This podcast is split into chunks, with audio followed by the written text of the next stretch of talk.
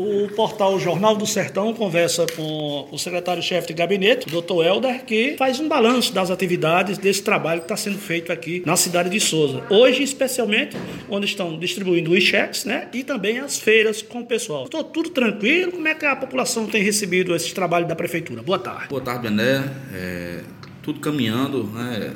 Tranquilo não está, porque o momento nos, não nos permite dizer isso, mas Estamos é, juntando esforços aí, inclusive com a iniciativa privada, para que juntos possamos vencer. Realmente hoje começou a primeira etapa de entrega dos cheques, né, para aquela categoria de autônomos, ou seja, as pessoas que trabalham, mas pelo momento estão impedidas de exercer sua, sua atividade, recebendo um cheque de 200 reais, serão 500 pessoas, 100 mil reais que a prefeitura está doando, e também é, junto ao cheque nós estamos entregando uma cesta básica, né, então essas 500 pessoas primeiras estão recebendo um cheque e uma cesta básica. A entrega está feita de que forma? São cinco pontos, cada ponto ficou responsável de entregar 100 pessoas. Essas pessoas estão sendo contactadas pelo telefone para que compareçam e recebam para evitar justamente a questão da aglomeração. Você vai se reunir com os representantes dos bancos aqui. Quais são as medidas que serão tomadas? É, nós nos preocupamos é, com o município no todo, mas notamos é, de algum tempo para cá que essas medidas de isolamento têm entrado, vamos dizer assim, em choque com a atividade bancária. Né? Nós passamos pelas agências e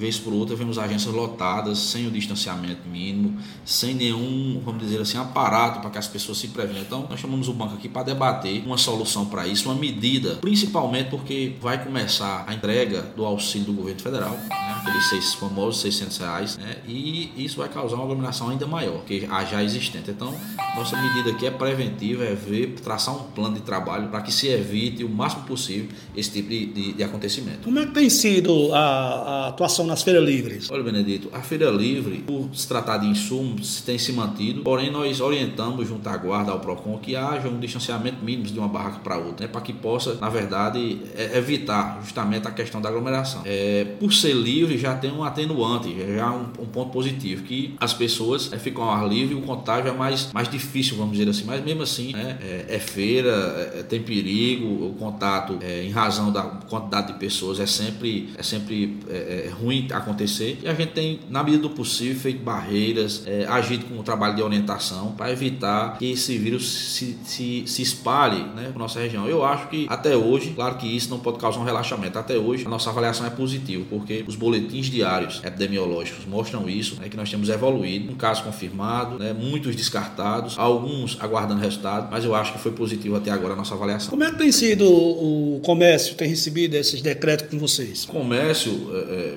é, já em razão dessa análise dia a dia que o prefeito Tyron faz, é, desde o início, né, que se abriu ali de 7 a 1, primeiro de 3 às, às de 9 às 3, agora de 7 a 1, né, um turno comércio aberto, né, alguns comércios que aglomeram mais permanentemente fechado, outros flexibilizando com hora marcada porque é, existe, existe na verdade um contraponto. Claro que a saúde em primeiro lugar, a saúde sempre em primeiro lugar, mas tem a questão das pessoas que estão passando por necessidade. Infelizmente, é, o poder público, apesar de estar fazendo muito, não consegue chegar em todo mundo. Então a gente usou uma forma de se organizar para evitar controlar essas ações e alguns comércios se adaptaram a elas e estão funcionando. Né? A exemplo é, do salão de beleza, né? você vai cortar seu cabelo, você marca uma hora, vai só você ser atendido, faz o atendimento e depois outra pessoa com hora marcada subsequentemente. Sua mensagem nessa Semana Santa ao povo de Souza? É um período de, é, de requer reflexão mais mais que nunca, né, Benedito? Eu acho que a gente, quando sair disso tudo, vai, vai levar uma lição que, que as pessoas devem carregar. Né? Repito, pelo período de Semana Santa, pelo caos que se instalou no mundo todo, né? a gente tem que fazer uma reflexão. É, eu desejo, primeiramente, que as pessoas fiquem em casa, aproveitem as suas famílias, que, que aproveitem para se isolar, né? sair só quando possível e, sendo obrigada a saída, que se previnam com máscara, com álcool em gel, porque é, só juntos a gente vai vencer essa guerra. Deixe meu abraço, seja uma Semana Santa em paz, em família e que possamos possamos logo, logo e o mais rápido possível sair dessa crise generalizada no mundo.